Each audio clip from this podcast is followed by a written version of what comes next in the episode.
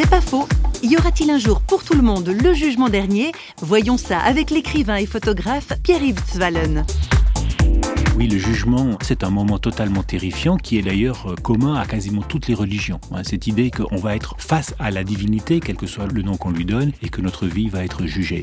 Moi, je crois que pour Dieu, le problème de notre jugement, c'est quelque chose qui appartient déjà au passé, dans le sens que Dieu nous a fait grâce depuis longtemps, que Dieu nous a pardonné nos péchés, que Dieu veut nous accueillir avec lui dans sa vie, dans son éternité. C'est ça son projet, c'est de ça dont il a envie. Et le jugement, il est important pour que nous puissions prendre conscience de l'importance d'une vie mise ordre. Mais cette mise en ordre, il n'y a que Dieu qui peut la faire. Et la grâce, elle ne peut venir que de lui. Pour Dieu, ce qui est important, c'est la grâce que nous devons recevoir. Et la grande question, c'est pas tellement est-ce que je vais être jugé, c'est est-ce que je vais accepter la grâce? C'est pas faux, vous a été proposé par parole.ch.